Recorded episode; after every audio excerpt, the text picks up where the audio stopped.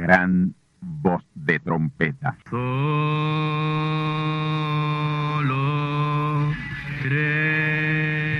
Saludos amigos y hermanos radioyentes. Están ustedes en sintonía con la audición radial Gran Voz de Trompeta, con el mensaje final de Dios al mundo, a la iglesia y a su pueblo escogido. Esta es la voz de Dios, proclamando el mensaje del Evangelio del Reino, o Evangelio eterno, a todos los que moran en la tierra, en el cumplimiento de Apocalipsis capítulo 14 y verso 6. Este es un mensaje de alerta y de apercibimiento ante los eventos proféticos del fin del mundo que ya han comenzado. No es que viene el fin del mundo, es que ya comenzó. Y en esta audición radial ustedes se mantendrán bien informados y apercibidos sobre cómo asegurar la salvación y la vida eterna, que es lo importante ante tales eventos. A continuación, ustedes escucharán no un mensaje doctrinal ni dogmático, sino la pura palabra de Dios, probada con las escrituras, la verdad como la verdad es, pues conoceréis la verdad y la verdad os libertará.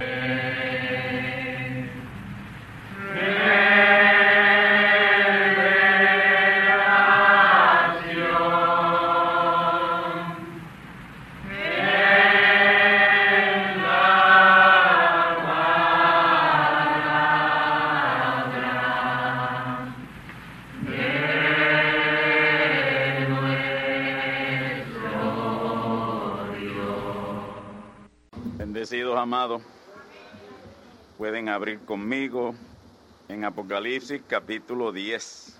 Apocalipsis capítulo 10. Vamos a leer todo ese capítulo. Quizás no lo utilicemos, pero debo advertirle que ahí están los ministerios de los últimos dos profetas.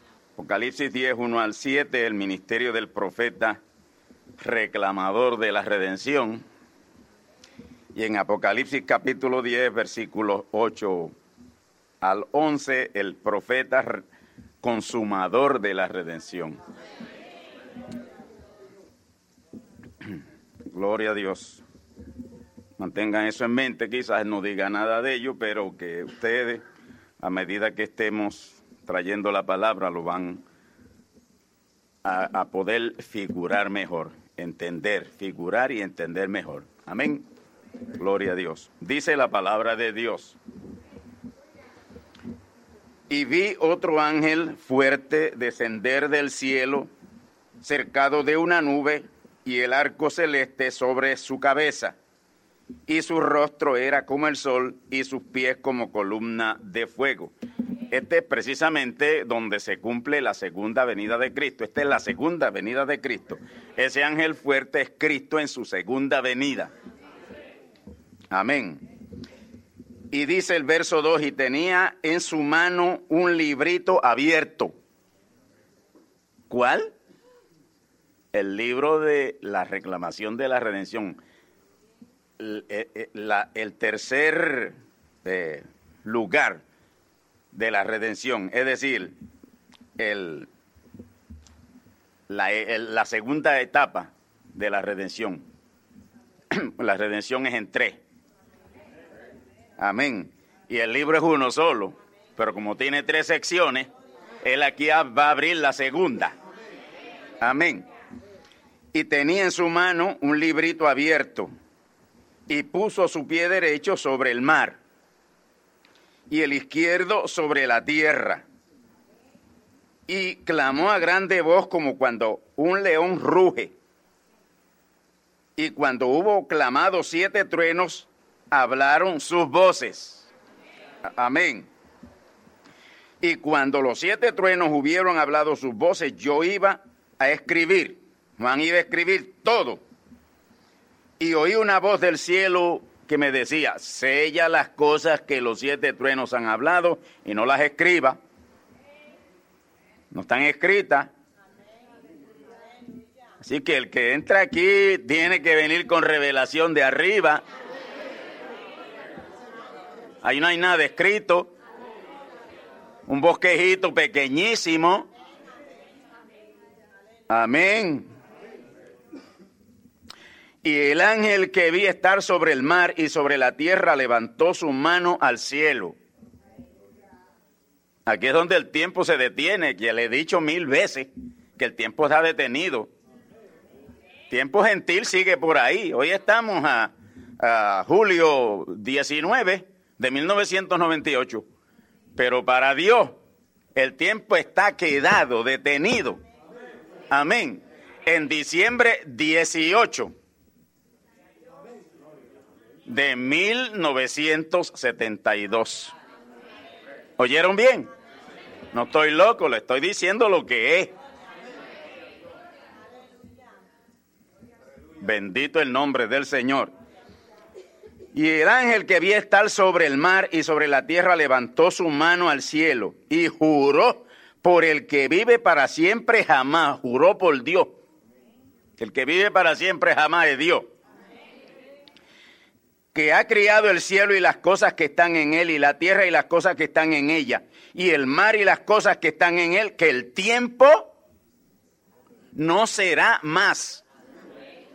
Y no será más, aquí no dice que no será más por siempre. Precisamente la palabra no será más no quiere decir que eternamente no será más, sino que por un tiempo no será más. Amén. Gloria a Dios. Y las cosas que están en ella, y el mar y las cosas que están en, él, que el tiempo no será más. Pero, pero, en los días de la voz del séptimo ángel. ¿Quién es ese séptimo ángel? Se llama William Marion Branham. Yo podía eliminar aquí lo de en los días del séptimo ángel, decir, en los días del el profeta mensajero William Marion Branham. Amén. El misterio de Dios, que es Dios mismo, el misterio de Dios es Dios. Y este fue el profeta que él envió para dilucidar ese asunto de la Trinidad. Hasta entonces nadie sabía, nadie podía dar una explicación sobre Dios Padre, Hijo y Espíritu Santo. Eso estaba para él, aquí claramente lo dice. Quizás algunos adivinaron muchas cosas, pero él trae la revelación completa, total, total. Amén. Pero en los días de la voz del séptimo ángel, la voz es su mensaje, en los días de su mensaje, del mensaje del séptimo ángel, cuando él comenzare, él comienza pero no termina, el que termine es otro, y yo entro en esta explicación porque lo que tengo en el mensaje de hoy es bien, bien sencillo. Y por lo sencillo, sencillo que es, va a ser muy difícil de entender. Porque lo que hoy no se entiende son las cosas sencillas. Amén. Porque se le ha echado tanta hojarasca a la palabra que para descubrirla, hermano, es un problema terrible. Amén. Pero en los días de la voz del séptimo ángel, cuando él comenzare a tocar la trompeta. Él comenzó a tocar la trompeta, pero la trompeta, él no terminó de tocar la trompeta, la trompeta siguió sonando aún después de su partida. El misterio de Dios será consumado. Él no lo consumó, es consumado en el resto que queda de revelar, como Él lo anunció a sus siervos los profetas. Vamos a la otra parte, que este es el ministerio del segundo ángel, el segundo testigo. Oímos el, el, ministerio ahí del primer testigo, amén. La cuarta manifestación de Elías. Amén. Ahora en el verso 8 vamos a comenzar a ver el ministerio del segundo testigo. Quinto Elías, segundo Moisés y tercer Jesús. Porque él fue el cuarto Elías y segundo Jesús. Entiendan bien eso y grábenselo bien. Y si no lo pueden entender, atacuñenselo por los sentidos. Amén. Escuche bien. Y la voz que oí del cielo hablaba otra vez conmigo. Si es otra vez, es una segunda vez. Es un segundo mensajero, un segundo testigo.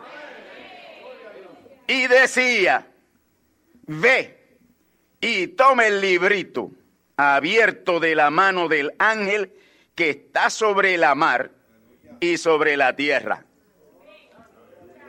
Si que ese que viene tiene que ir al mensaje de ese profeta mensajero para dilucidar lo otro.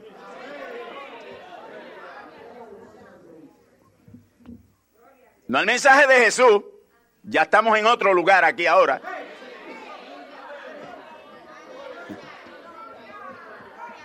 Y el mensaje más grande fue el de Jesús.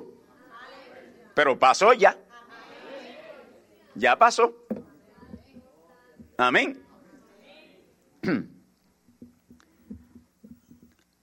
Y fui al ángel diciéndole que me diese el librito y él me dijo, toma y trágalo. Toma y trágalo. Trágatelo.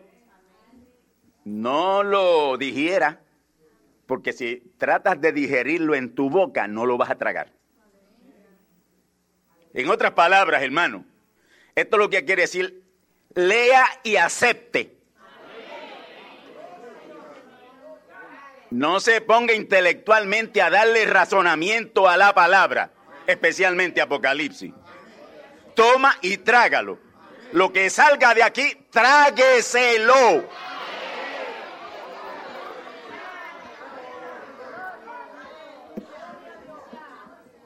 Swallow up, como dice en el idioma inglés.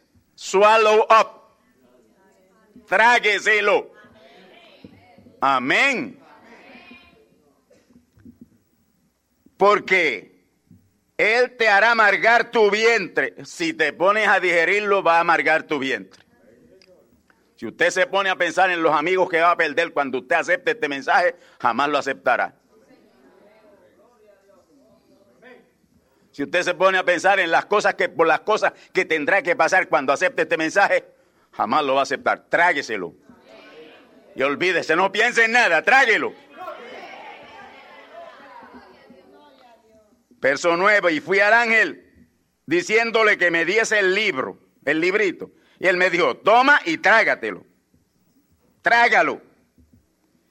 Y él te hará amargar tu vientre, pero en tu boca será dulce como la miel.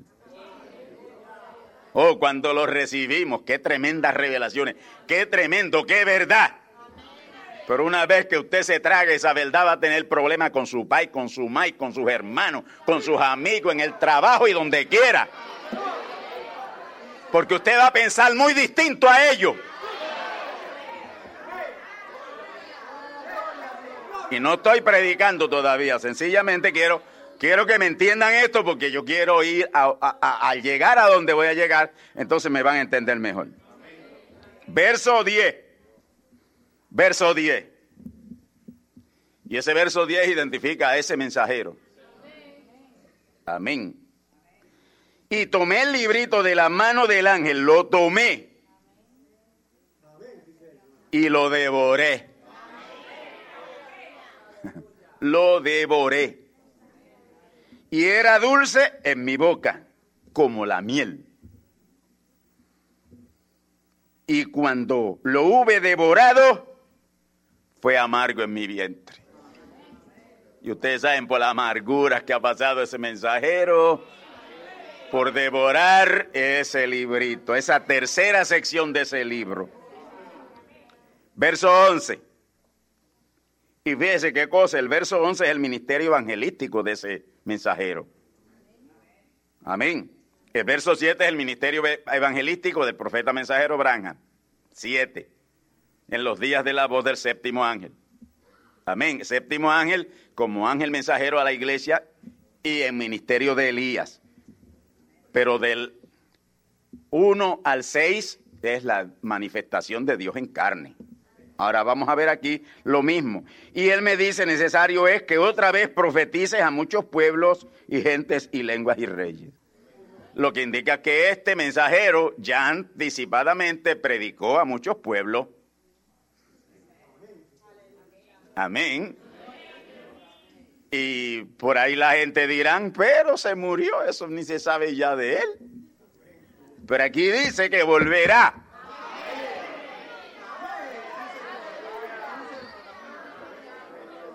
Amén.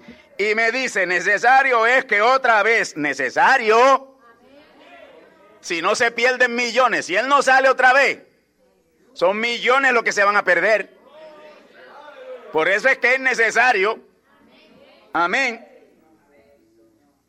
que se vayan adelante. Todos se han ido adelante. Amén. Pero sin mensaje. Pero el que va atrás sí lleva el mensaje.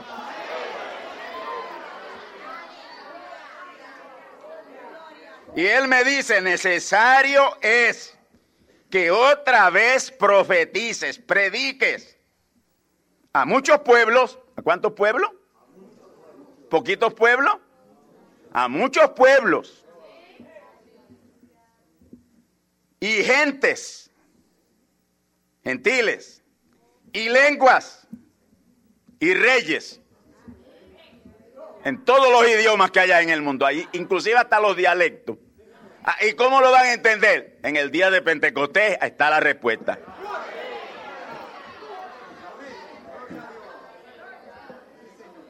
Pedro predicó en Galileo y lo entendieron los pers, los medas, los pertos, todos, todos. Allá habían, se dice que había más de 60 eh, idiomas distintos de gente reunida y todos entendieron en su idioma. Y el Dios que hizo aquello una vez, no lo puede seguir haciendo siempre. Amén. Vamos a inclinar nuestro rostro. Querido Padre, aquí estamos en esta mañana. Hemos dado lectura a tu palabra. ¿Y qué lectura? ¿Qué palabra, Señor? Donde está el ministerio de esos dos poderosos testigos que son los que cerrarán tu palabra, cerrarán el libro. Por lo tanto, Padre, en esta mañana yo te pido una cosa. Unge a tu pueblo. Que la misma unción que esté en mí, que yo sé que me la vas a dar, esté en ellos. Para que ellos puedan recibir tu palabra. Te pido, Señor, que ellos puedan entender en esta mañana esta palabra. Señor, quita cansancio, queda sueño, quita toda anomalía física y sitúanos en una posición óptima, buena, sin problemas, sin dolores de cabeza, sin dolores en el cuerpo, nada que nos pueda afectar para recibir esta palabra en esta mañana.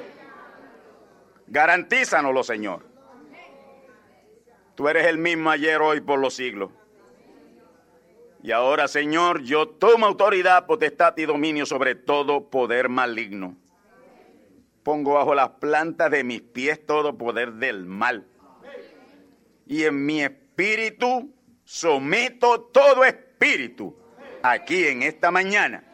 En tu nombre nuevo y eterno, oh Hijo de Abraham, nuestro Padre y nuestro Señor. Amén. Pueden sentarse, hermanos. Gloria a Dios. Gloria al nombre del Señor. Hermanos, ya estamos, en esta ocasión ya estamos en el capítulo número 17. Estamos ya en el capítulo número 17 de la enseñanza que hemos venido trayendo. Eh, capítulo 17 de esta conferencia Apocalipsis. Amén. Hoy yo quiero que veamos algo sumamente importante, lo cual de no saberlo y entenderlo, jamás conoceríamos la profunda desesperación que tuvo Juan. Si, si alguien pasó por una terrible desesperación fue el apóstol Juan porque él no podía ver que alguien pudiera ser digno de abrir esa segunda sección del libro de la redención, que por supuesto es el libro de la Biblia. Gloria a Dios. Y este libro de la redención tuvo comienzo. Aunque antes de la antes de la de, de, de, de comenzar todo, antes de la fundación del mundo, ya Dios había elegido ya Dios había elegido sus mensajeros y él sabía todo lo que iba a pasar. Pero él no podía evitar nada porque todo era un plan que tenía que cumplirse. Sí, porque una gente dice, bueno, pues si él sabía que, que ese querubín le iba a fallar, ¿por qué no mandó a Miguel? O a Gabriel, que han permanecido fieles. No, porque tenía que ser ese, tenía que ser Lucero. Amén. Y Dios sabía lo que iba a ser Lucero. Pero él sabía que eso tenía que ser así. Porque Dios, Dios tenía unos atributos que no los había manifestado y tenía que manifestarlos. Amén. Por lo tanto, hoy quiero que veamos algo sumamente importante, lo cual de nosotros no saberlo, o entenderlo, jamás conoceríamos la profunda desesperación que tuvo Juan, por la cual pasó Juan. Yo les dije el domingo pasado que aunque la revelación apocalíptica sería dada en las dos etapas finales de la palabra, a través de esos dos testigos, sin embargo, el mensajero de la primera etapa, el mensajero de la primera etapa de la redención, etapa de la palabra, primera etapa de la palabra, que fue Jesús, estuvo íntimamente relacionado a las otras dos etapas finales. Y hoy vamos a verlo. Es un plan que Dios desarrolla a través de tres mensajeros, tres manifestaciones suyas en tres hombres distintos. Y no pueden estar desrelacionados, tienen que estar relacionados los tres. Y para ello ustedes saben que cada uno habló del otro que venía. Porque ellos lo sabían. Jesús sabía que Branham venía. Y Branham sabía que venía otro. y con esto, con ello sé que va a desaparecer el signo de interrogación en que nos pone Apocalipsis capítulo 5, versículos 1 al 4. Amén.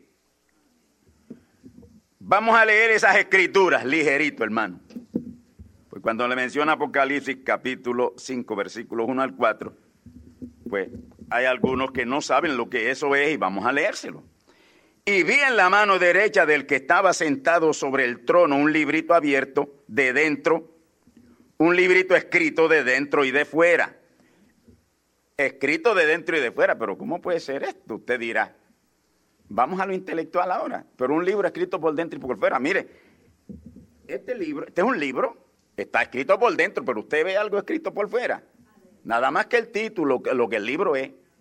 Pero fuera no es aquí, fuera es aquí. Entonces algo sigue de aquí para acá. Que está escrito, está escrito en la mente de Dios. Está escrito en la mente de Dios. Y ese último que viene tiene que descifrarlo de la mente de Dios.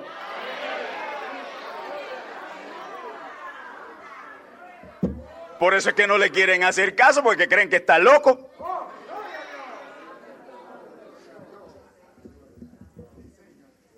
Quizás lleguemos a algo en esta mañana. No se preocupen. Y vi en la mano derecha del que estaba sentado en el trono un librito escrito de dentro y de fuera. Que hay algo que usted está, algo que está aquí escrito aquí dentro. Y hay algo que está escrito fuera de este mismo, porque este es el libro de la redención. Pero lo que está escrito fuera usted no lo ve. pero lo va a recibir y lo va a ver. Yo se lo garantizo. Y por eso es que le invitamos a estar aquí. No en un día que usted seleccione, los viernes y los domingos.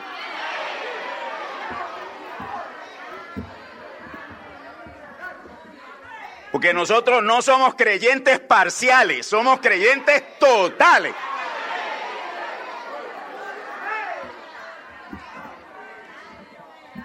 Y vi un fuerte ángel predicando en alta voz.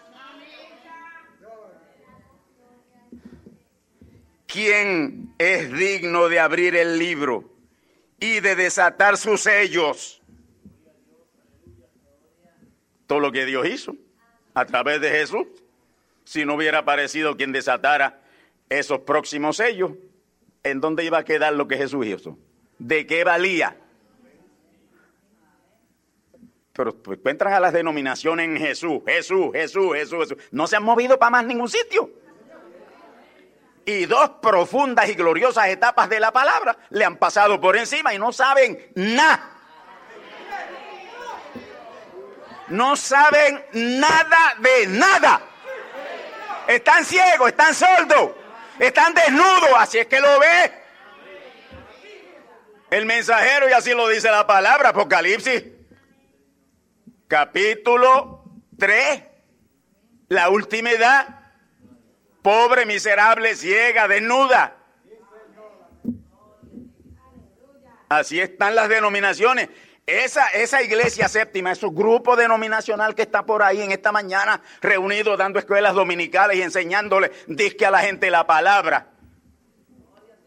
¿La palabra? ¿Qué palabra? Si el profeta dice que ese es el Edén de Satanás, las iglesias son el Edén de Satanás. Que los que van ahí lo que van es adorar al diablo. Ah, pero usted es muy fuerte, por eso es que aquí no, no, no se quedan los que vienen. Es que a mí no me interesa que se queden si no vienen por la palabra.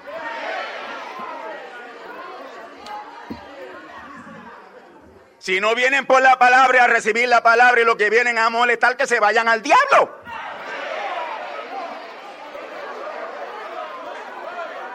Amén.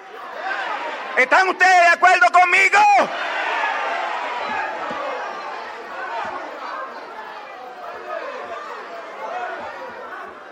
Tener nosotros gente aquí estorbándonos, molestándonos y pidiendo la plena manifestación del Espíritu de Dios en nuestro medio. No.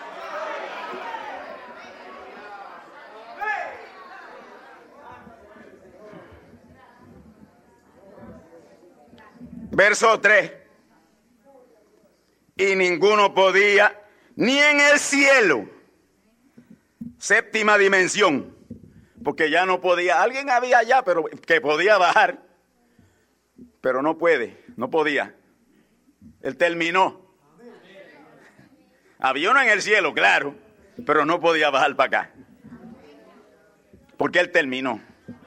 Ni en el cielo, ni en la tierra, ni en la tierra, ni debajo de la tierra ni en el seno de Abraham, ni en la sexta dimensión.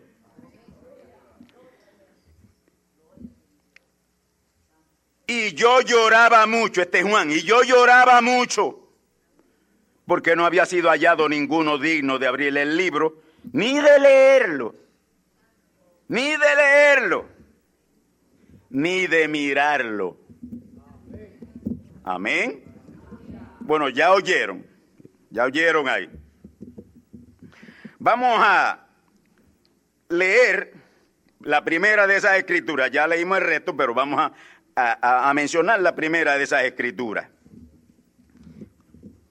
Con sumo detenimiento. Verso 1. Y vi en la mano derecha del que estaba sentado sobre el trono un libro escrito de dentro y de fuera sellado con siete sellos ese libro escrito de dentro y de fuera y sellado con siete sellos era y es el libro de la redención. Libro de la redención. Amén. Y recuerden que ese libro de la redención tiene tres secciones. tres secciones. Y ese libro de la redención es la Biblia. Y la Biblia, libro de la redención, tiene tres secciones o partes que son Antiguo Testamento, Nuevo Testamento y Eterno Testamento. Y en cada uno de ellos hay grupos de salvados. Pero ellos no se salvan con todo esto, sino lo que le viene en cada tiempo. Tienen que ser obedientes a lo que se le trae en cada tiempo.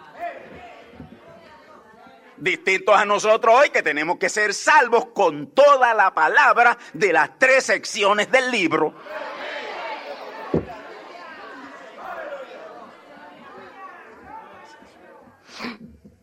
Amén. Gloria a Dios.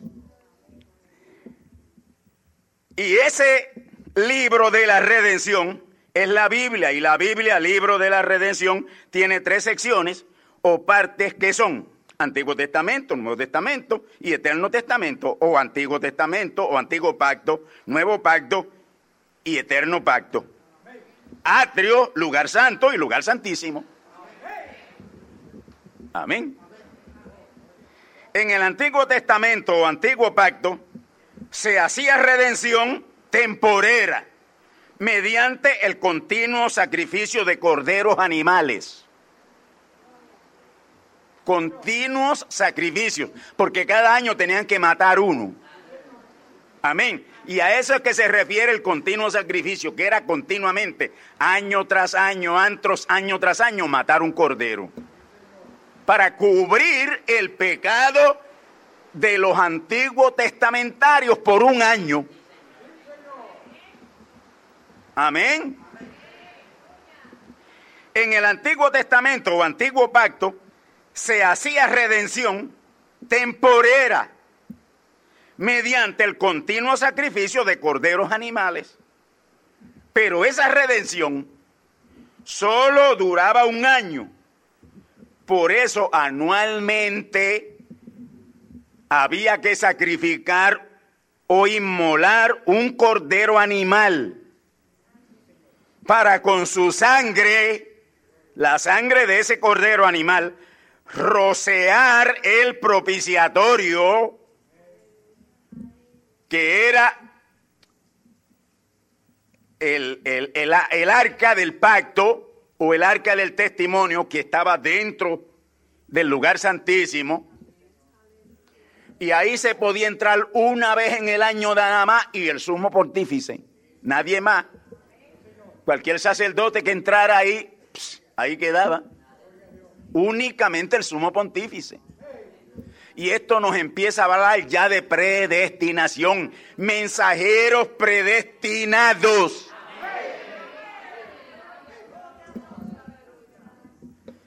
Gloria a Dios.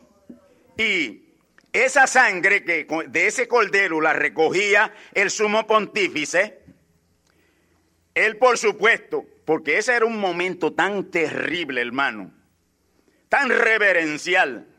Y, la congregación, que eran miles que estaban, estaba en una tensión tan tremenda, que él tenía que entrar con una capa de campanillas. Y esas campanillas estaban todo el tiempo sonando.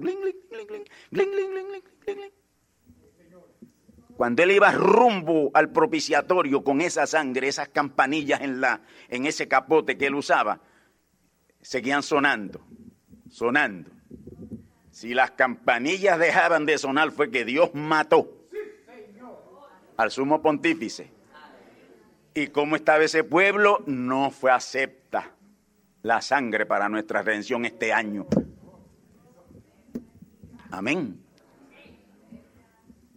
Cada año el sumo pontífice bajo eh, tipo del mensajero de cada pacto o cada testamento, el mensajero especial de cada pacto, cada testamento, entraba al lugar santísimo con la sangre del cordero para propiciar un año de redención temporera. Qué tremendo, hermano. El mensajero de ese Antiguo Testamento o Antiguo Pacto lo fue Moisés. Y su mensaje fue el mensaje de la ley, Y en ese mensaje de la ley es que legaliza la primera forma o manera de redención, la Pascua anual. Pero entendamos que esos corderos pascuales, corderos pascuales, de Pascua a Pascua, animales, eran venidos por sexo, eran venidos por sexo entre el cordero y la oveja. Y por esa misma razón es que era temporero. Solo cubría un año. Aquí les voy a sacudir un poco. Pues lo de que no era hallado ninguno digno de abrir el libro, ni de mirarlo, fue porque desde Adán, quien se hizo pecado, se hizo pecado, porque Adán no pecó, se hizo pecado. Desde Adán, que se hizo pecado, es que comienza el libro de la redención, la Biblia. Ese es el comienzo de la redención. Adán hacerse pecado con su compañera, con el pecado de su compañera. Amén. Y Dios prometió en Génesis 3:15 que sería un cordero humano, no venido por sexo, el que heriría en la cabeza a ese reino de pecado. ¿Saben ustedes lo que dice ahí, verdad? De la simiente de la mujer. La mujer no tiene simiente. De la simiente de la mujer. Con una simiente de la mujer, amén, él heriría en la cabeza al reino de pecado. Representara lo quien lo representara. Pero si es que la mujer no tiene simiente, entonces Dios está equivocado. No está equivocado. Si seguimos leyendo la Biblia y escudriñando la Biblia, lo vamos a encontrar en Mateo capítulo 1 y en Lucas capítulo 2. Esa mujer fue María. Y la simiente ni la produjo José ni la produjo ella. Porque José no produjo el espermatozoide, ni María produjo el huevo. Ambas cosas Dios las creó y las introdujo en el vientre de esa virgen.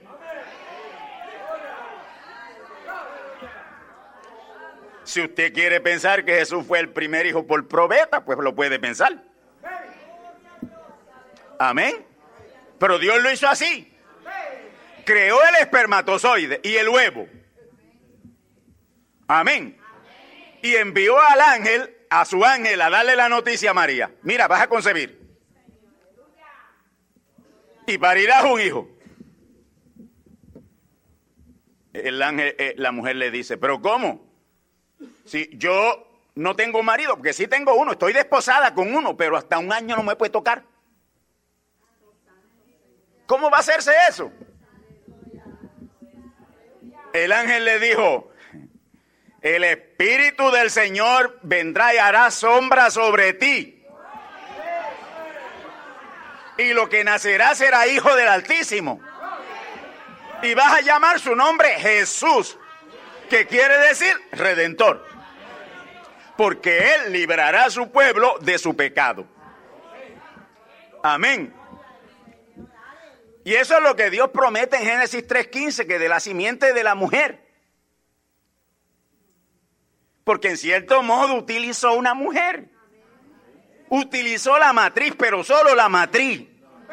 No el óvulo que podía salir de su ovario. Porque ni eso. Porque Dios podía producir un espermatozoide y dejar que ella produciera el huevo, pero sería venido por sexo. Amén. Como ella vino por sexo. ¿Me están entendiendo, hermano? Gloria a Dios. Nadie venido por sexo era digno de mirar el libro, mucho menos abrirlo y desatar sus sellos. Gloria a Dios. Aquí, por lo, por lo, por lo encubierto que Dios tiene esto, tal vez nunca pensemos en el primer cordero, sino que tenemos la vista puesta en el segundo cordero. Amén. Nadie venido por sexo era digno de mirar el libro, mucho menos abrirlo y desatar sus sellos. Porque nadie venido por sexo, ni en el cielo, ni en la tierra, ni debajo de la tierra, podía abrir el libro y desatar sus sellos. Tomaba una combinación de un cordero perfecto, no venido por sexo, y otro cordero venido por sexo, como vinieron todos los hijos excepto Adán y Jesús. Amén. La parte difícil de la redención era hallar un ser humano que fuera digno de tomar el libro, tomara el libro de la redención que estaba sellado con siete sellos y romperlo y abrirlo. Y ningún ser humano venido por sexo era digno, ni en el cielo, séptima dimensión, ni en la tierra, ni debajo de la tierra. Amén. Seno de Abraham o sexta dimensión. Pero Dios había hecho provisión. Y la había hecho antes de la fundación del mundo. Amén. Porque la Biblia nos dice el cordero que fue inmolado antes de la fundación del mundo. Pero Dios había hecho provisión, ya estaba preordenado de antes de la fundación del mundo. Y había un cordero digno, había uno digno, había uno digno. Y ese cordero digno, ese cordero que era digno, dignificó, y estén atentos bien ahora a mi vocabulario, ese cordero que era digno, dignificó a los otros dos corderos como inmolados al que reclamó la redención del espíritu y del alma y al que la consumaría. Pero Juan no sabía esto. ¿Entienden ahora? Juan no sabía esto. Había uno que lo sabía. Y ese era Pablo. Esto como que se pone profundo, ¿verdad? Pero no es profundo nada, es bien sencillo. La sencillez es la profundidad. Gloria al Señor. Una vez Jesús fue adoptado hijo, porque tuvo que ser adoptado hijo. Fíjense ustedes, tuvo que ser adoptado hijo. Te diría, pero ¿cómo? Pero si él viene directamente de Dios, ¿por qué adoptado? Él tenía que ser adoptado hijo. Porque Dios no puede cambiar su programa.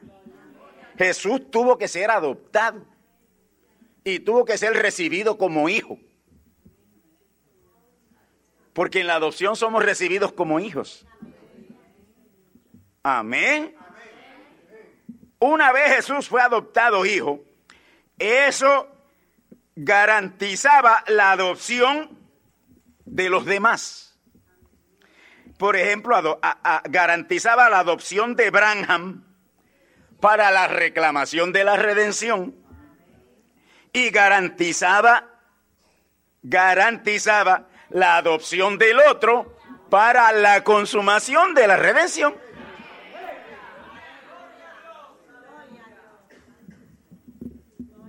Aleluya. En los tres casos, en los tres casos, tenía que ser mediante la plenitud de la deidad venir a esos tres hombres, esos tres hijos, esos tres hijos, repito, en esos tres casos, en los tres casos tenía que ser mediante la plenitud de la palabra venir a esos tres hombres, esos tres hijos. Y usted sabe lo que es Dios, el santo Dios, el Dios santo. Venirse, venir a hacerse carne en un hombre. Es difícil.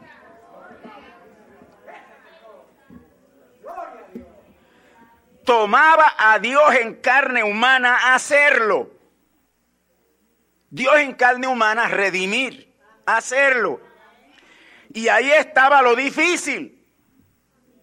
Dios descender tan y tan y tan y tan bajo.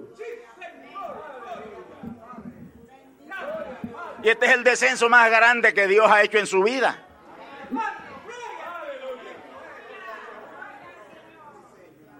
hacerse carne en un humano.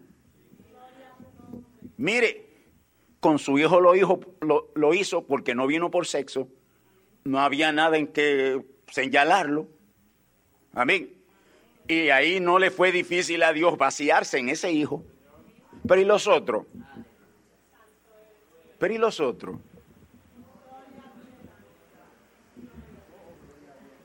Pero ya antes de la fundación del mundo, Él había planificado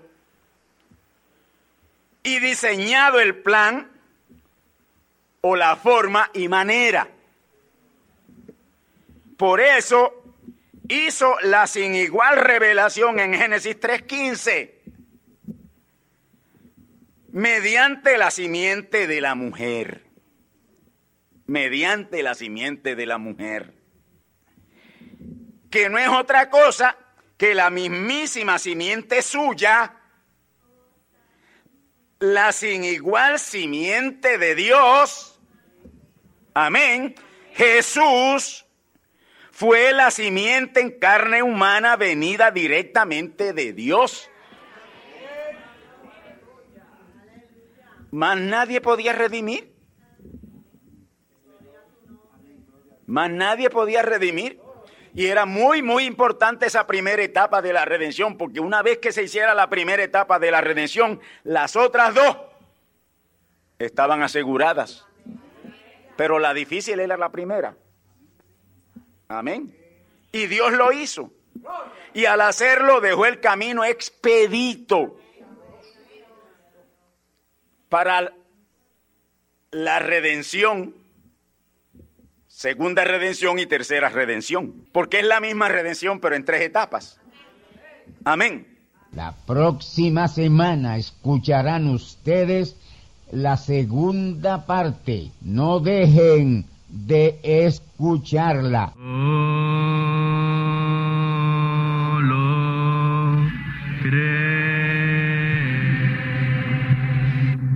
Y ahora hemos llegado al momento de liberación por la palabra hablada, no por oración. No oramos por enfermos, hablamos la palabra. Jesús nunca oró por un enfermo, Él dijo la palabra, Él habló la palabra. Y la palabra fue enviada. Y curó los enfermos, resucitó los muertos, limpió los leprosos, abrió ojos a ciegos, oídos a sordos, desató lenguas a mudos. Y la buena noticia hoy es que Él es el mismo, antier, ayer y hoy. Lo que Él hizo antier y ayer por otros, lo puede hacer hoy por ti tened la fe de Dios. Al que cree, todo es posible. Cree solamente y te será hecho. Enfermedad maligna, enfermedades producidas por demonios, virus, bacterias y gérmenes, os echo fuera y os maldigo con maldición de muerte y proclamo liberación sobre todo oprimido del diablo, que él llene los requisitos para ser liberado. Enfermedad te declaro fuera de existencia y pido la sanidad de los enfermos y la liberación de los oprimidos. En el nombre del Hijo de Abraham, el Todopoderoso Señor. Amén. Amén. La palabra ha sido dicha. La palabra ha sido hablada. Y tú estás liberado. Da gracias a Dios por tu liberación. Y ve y cuéntale a otros lo que Dios ha hecho por ti.